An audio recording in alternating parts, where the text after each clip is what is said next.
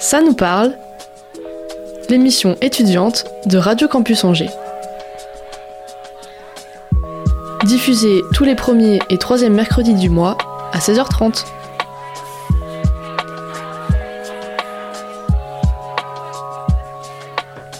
Bonjour et bienvenue à vous, il est 16h30 sur Radio Campus Angers et vous écoutez le cinquième épisode de Ça nous parle.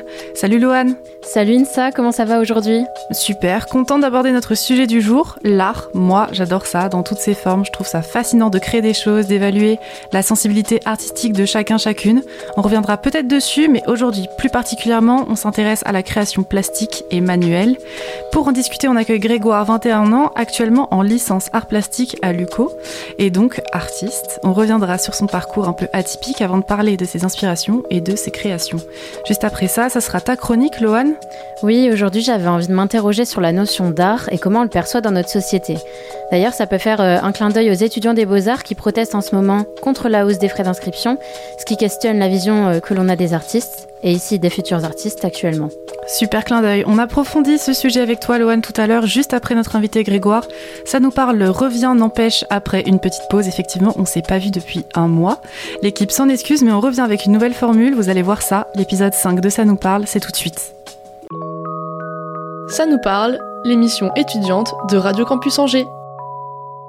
Grégoire, merci d'être là avec nous. Bonjour, merci à vous pour l'invitation. Tu es en art plastique en L3 à l'UCO. Tout à fait. Ça ouais, exactement. Et puis à côté de ça, donc toi, tu crées euh, des œuvres, donc tu es artiste.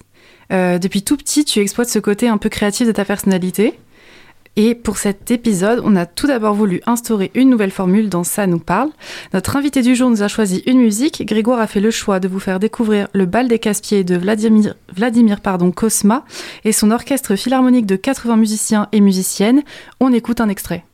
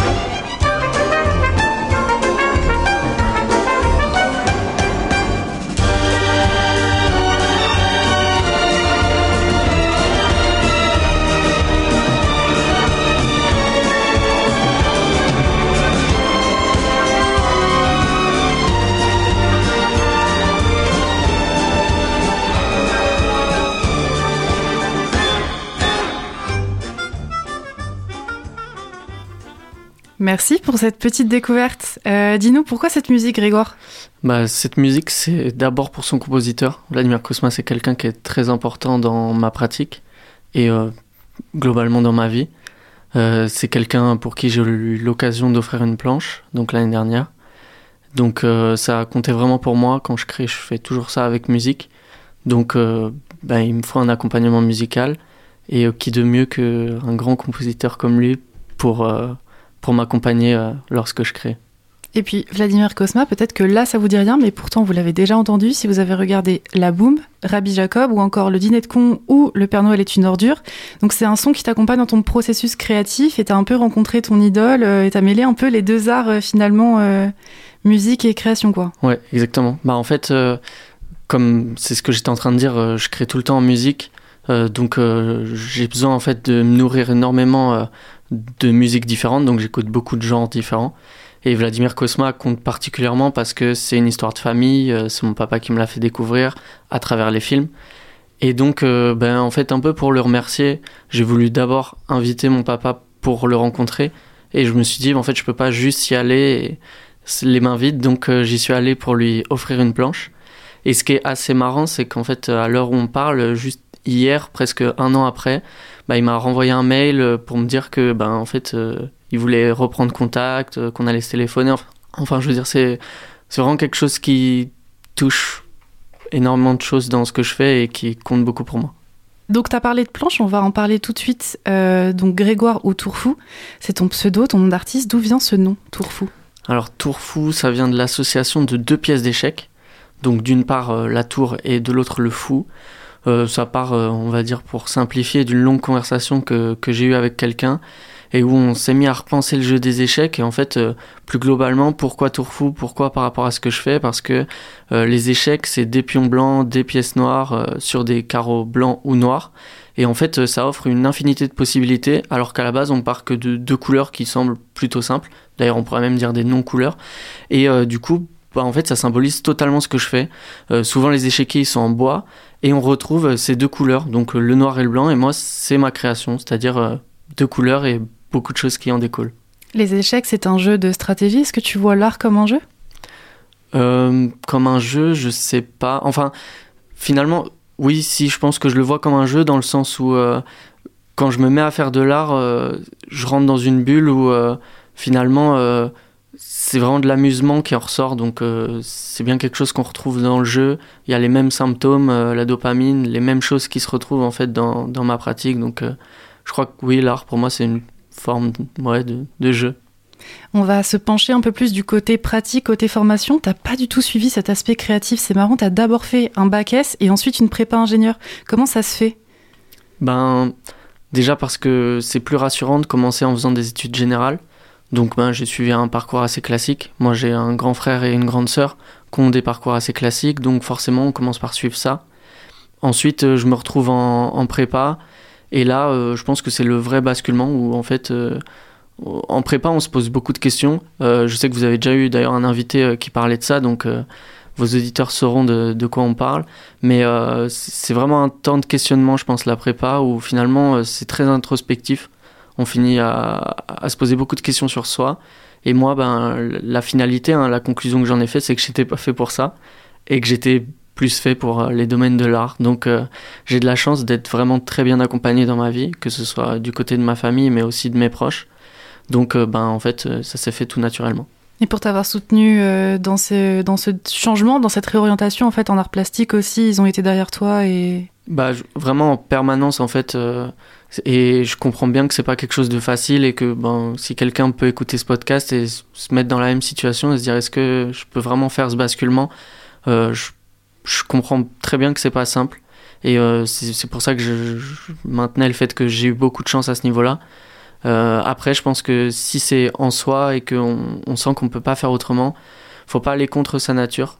C'est peut-être le grand tort que j'ai eu entre guillemets, croire que je pourrais faire ce qui me correspondait après les études, mais 5 ans c'est long. Donc euh, si quelqu'un se demande, euh, je pense qu'il vaut mieux réfléchir à ce qui nous rendra heureux plutôt qu'à foncer dans quelque chose qui fera le contraire. Et voir ce qu'on peut faire dans l'instant présent aussi plutôt que se projeter et de pas toujours repousser, reculer. Ouais, complètement. Donc art plastique, on va être sur une licence qui va avoir pour objectif de vous permettre du coup d'être autonome dans votre pratique euh, artistique, si je me trompe pas.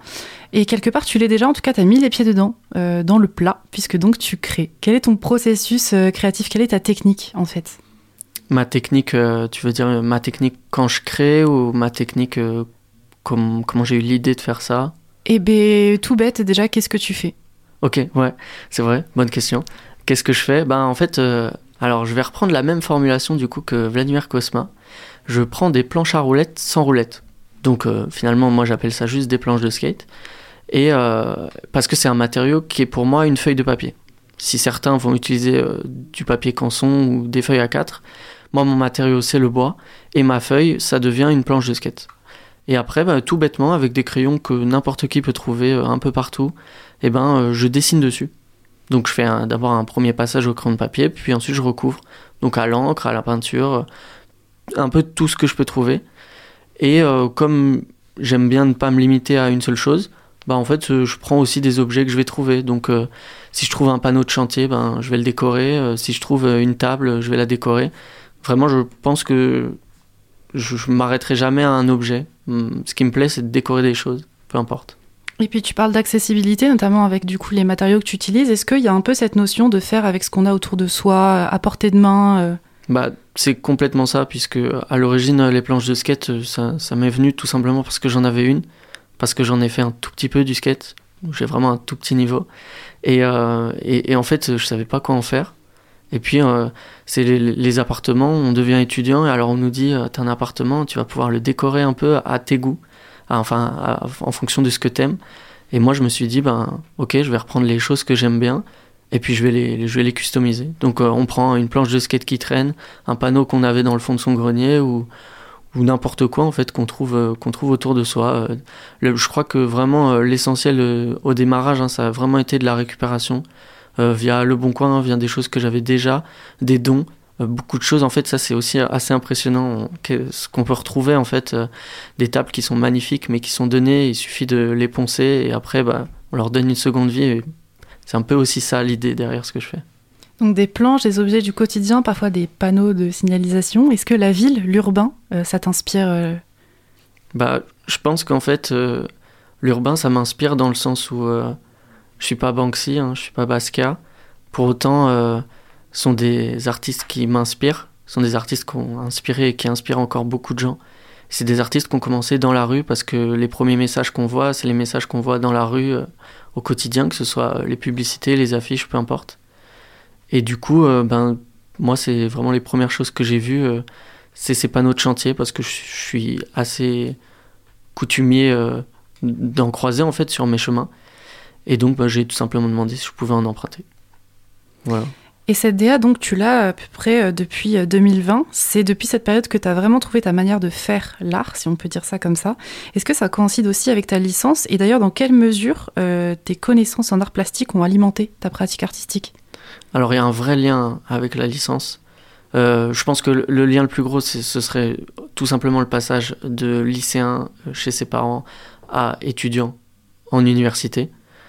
Après, euh, l'autre chose euh, qui, est mise en lien par rapport à, ta question, je pense que c'est euh, les apports, on va dire, de technique qui sont apportés par la licence. D'un côté, du point de vue plastique, où je sens que je m'améliore, du fait que je pratique souvent, mais aussi par rapport à ce qu'on nous apprend. Et on a énormément d'images. Donc forcément, bah, ça nourrit inconsciemment en permanence. Et donc, tu as été exposé dernièrement en septembre. Comment ça s'est passé? Bah Alors, ça s'est fait un peu à la dernière minute. Ils avaient déjà tous leurs artistes et, euh, j'ai tenté un peu sur un, coup de poker en me disant mais cette, euh, exposition, je la vois depuis que je suis tout petit. J'aimerais beaucoup la faire. Alors j'ai demandé et euh, ben j'ai eu beaucoup de chance parce que ça, s'est bien goupillé. Il y a un artiste justement qui pouvait pas, donc j'ai pris sa place. Donc une affaire de chance encore une fois et une grosse pression, beaucoup d'organisation, peut-être trop de pression par rapport à finalement en fait c'est juste un peu du plaisir on expose, beaucoup de retours positifs. Donc euh, non, non, une vraie, une vraie belle expérience. Et en tant qu'artiste émergent, qu'est-ce que ça fait de présenter ton, ton travail pendant une exposition à un public inconnu, de devoir le communiquer, l'expliquer à des gens? Ben Justement, ça me fait me rendre compte, euh, enfin en tout cas c'est dans ma pratique personnelle, que je suis pas un artiste et que euh, c'est pas du tout ma vocation. Donc moi j'ai trouvé ça bien, mais globalement je sais que c'était ma première et ma dernière exposition parce que c'est pas forcément un monde euh, qui m'intéresse. Et euh, c'est pour ça que je parlerai jamais de moi en citant le mot artiste, parce que je pense que je suis quelqu'un qui dessine, qui se fait plaisir, comme on a beaucoup de passion, comme d'autres gens, et finalement pas plus que ça. Tu as devancé ma prochaine question euh, sur l'identification en tant qu'artiste, parce qu'en fait j'ai remarqué que tu étais assez discret, notamment sur les réseaux. C'est un choix en fait en lien justement avec cette volonté de se dissocier, de tourfou un peu. Ben, il y a le côté, donc, comme je l'expliquais, que je veux pas me considérer comme un artiste. Mais l'autre côté, pourquoi euh, sur mes réseaux, euh, je monte pas de visage, pourquoi euh, je monte pas en permanence ma tête ou mes pratiques? Parce que pour moi, il est plus important de se concentrer sur d'autres choses, pas nécessairement que sur ce que je fais, puisque je poste pas que des photos de ce que je fais, mais c'est toujours des photos qui sont accompagnées de personnes. Et en fait, c'est plus une, toute une démarche. Les personnes qui sont derrière les projets que je porte, c'est des personnes que je porte en estime, qui sont très importantes pour moi. Et donc pour moi, c'est une manière de les remercier parce que toutes les personnes qui sont présentes en fait derrière ces images, sans que j'ai besoin d'avoir leur visage, enfin finalement il y a que moi qui les connais toutes, et eh ben c'est des personnes qui font que ce projet il en est là aujourd'hui. Donc en fait, finalement, moi, c'est plus une manière de les remercier. Et pour autant, tu travailles euh, en ce moment sur un concept collaboratif. Quelle est la difficulté pour convaincre et mettre en avant ton art dans l'objectif de collaborer avec cette discrétion, ce silence un petit peu que tu entretiens, entre guillemets? Euh, Je pense que le plus important, c'est la sincérité. Euh, moi, ce qui fait que je peux faire des collaborations aujourd'hui, c'est parce que je suis sincère. Parce que les gens avec qui je collabore, ils savent que concrètement, je leur apporterai rien au niveau des réseaux ou des, ils viennent pas pour mon nombre d'abonnés, ils viennent pas parce que je suis quelqu'un d'influent, puisque je le suis pas. Ils viennent parce que je viens avec un projet euh, qui est sincère, qui est honnête, et je leur parle avec gentillesse. Et donc, euh, ben, il y a tous ceux qui marchent, il y a ceux qui marchent pas, qui évidemment euh, cherchent autre chose ou cherchent le lucratif, ou, et, donc on s'entend pas. Mais dans tous les cas, avec ceux où ça fonctionne, c'est juste un rapport d'honnêteté. Et j'ai beaucoup de chance là-dessus. Entre Tourfou et Grégoire, il y a une grande distance? Oui, parce que même si euh, dans le logo même de Tourfou, il y a Grégoire, il y a une distance parce que je mets vraiment euh, un point d'honneur à avoir ma vie, entre guillemets, où on va dire que je suis au plus naturel, et ce que je fais, et où j'essaye d'avoir un statut professionnel, pas dans le sens être considéré comme un professionnel, mais fournir aux gens quelque chose d'une qualité qui s'approche, selon moi, de ce que les gens méritent de voir. Grégoire, merci beaucoup pour ton partage. Est-ce que on peut diffuser tes réseaux sociaux ou est-ce qu'on peut te retrouver sur Instagram? Oui, bien sûr. Ton compte pro, par exemple, ça va être sur Insta euh... Ouais, bah sur Instagram, vous pouvez me retrouver à l'arrobase tour-du-bas fou, donc T-O-U-R-du-bas F-O-U. Bah c'est super. Je te souhaite beaucoup de réussite dans tes futurs projets. Encore merci pour être intervenu sur Ça nous parle. Tout de suite, la chronique de Lohan. Ça nous parle, l'émission étudiante de Radio Campus Angers. Loane, tu voulais nous parler plus particulièrement de l'art. Euh, oui, Insa, dans cet épisode, on parle d'être étudiant, de faire de l'art, et j'avais envie de me concentrer plus particulièrement sur l'art et sur notre rapport à celui-ci. Actuellement, il existe un marché de l'art et donc une offre, un marché qui rentre inévitablement dans une dynamique capitaliste. Dès lors, on peut se demander si une œuvre est toujours de l'art quand elle est produite dans le but d'avoir une valeur monétaire. Alors j'ai une question pour vous. Euh, trouvez-vous ça dérangeant que l'art fasse partie d'un marché? Donc, euh, est-ce que qu'est-ce que vous pensez du fait que euh, l'art est un prix, par exemple? Moi, je pense que c'est un peu obligatoire dans le sens où les artistes, ils ont besoin de vivre, donc on peut pas ignorer le fait qu'il y ait besoin qu'il y ait une valeur financière. Oui, c'est ça, c'est un métier, donc forcément, il faut qu'il se rémunère. après, est-ce que ça a un impact sur l'objet en lui-même? Je sais pas, mais c'est pour moi, c'est comme quand tu achètes une baguette de pain, tu payes ton pain, quoi. Bah, moi, je suis assez d'accord avec vous. Après, je suis pas spécialiste de ça. Mais euh, ce que je peux répondre, et là je m'appuie sur les propos de Bernard Stiegler, un philosophe qui a réfléchi à la notion d'art dans notre société contemporaine, c'est que l'art appartient à la catégorie de biens non reproductibles. Donc euh, ce sont donc des biens qui ne sont pas en concurrence. Avec notre système euh, économique actuel, ça donne un parfait support à la spéculation sur les œuvres, qui sont vues comme des investissements. Et de ce fait, le profit l'emporte sur toutes les perspectives artistiques. Dans ce cas, même si une œuvre n'est pas forcément créée dans un but monétaire, euh, il y a un marché et donc des acteurs de ce marché comme les vendeurs, les acheteurs ou les collectionneurs. Dans tous les cas, selon Bernard Stiegler, l'art ne peut pas aller de pair avec l'argent, sinon cela lui donne le statut de marchandise et non plus d'œuvre. En tout cas, en tant qu'étudiant, et sans parler des étudiants en art qui, eux, sont susceptibles d'en produire, on peut affirmer qu'on ne fait pas partie du marché de l'art. Pourtant, avec la démocratisation de la culture, on y est toujours confronté, que ce soit euh, par des références dans des pubs ou dans des films. Et donc, euh, on y est euh, confronté très régulièrement. D'ailleurs, qu'est-ce que vous pensez de la démocratisation de l'art? Est-ce que sa démocratisation lui fait perdre de la valeur selon vous? Moi, je pense que globalement, un peu, dans le sens où il y a de plus en plus de production et de moins en moins de, de régulation au niveau de ces productions. Ce qui fait qu'au final, on se retrouve avec des dérives. Donc forcément, ça fait perdre en puissance ce qu'on pourrait considérer comme de l'art véridique. Après, pour moi, il n'y a pas de démocratisation sans médiation. Certes, on peut euh, euh, diffuser une œuvre à un plus grand public, un plus large et jeune public qui n'a peut-être pas les connaissances nécessaires pour euh, comprendre un peu le processus derrière, mais pour moi, c'est important de l'expliquer et de prouver en quoi ça, c'est une œuvre d'art et pourquoi, pourquoi elle est importante en fait. Bah merci de vos réponses.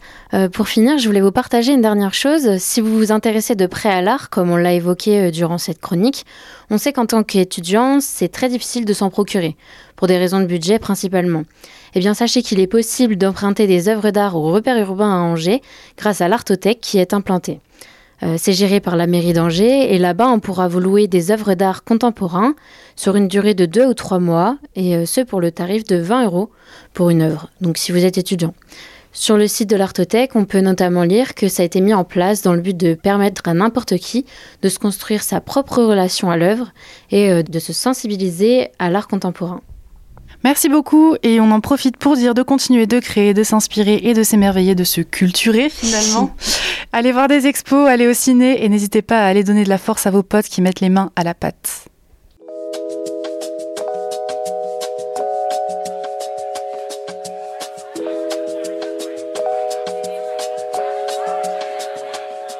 Merci à toutes et à tous d'avoir écouté notre cinquième épisode sur faire de l'art à côté de ses études. Grégoire, encore merci beaucoup pour ton partage. Je le rappelle, on peut retrouver ton actualité sur tour-du-bas fou, donc T-O-U-R-du-bas F-O-U. Merci Loane pour ta chronique. Merci, Insa, merci Grégoire, j'ai beaucoup aimé aborder ce sujet avec vous aujourd'hui. L'actualité, elle est sur @cnparle sur Instagram comme d'habitude. N'hésitez pas à nous donner un feedback, sinon tous les épisodes sont dispo sur Spotify, Deezer et maintenant Google Podcast. Aussi, on est en rediffusion sur le site Radio Campus Angers. Merci de nous avoir suivis. Rendez-vous dans deux semaines pour le prochain épisode de l'émission étudiante. Ça nous parle, une émission à retrouver sur toutes les plateformes et sur le www.radiocampusangers.com.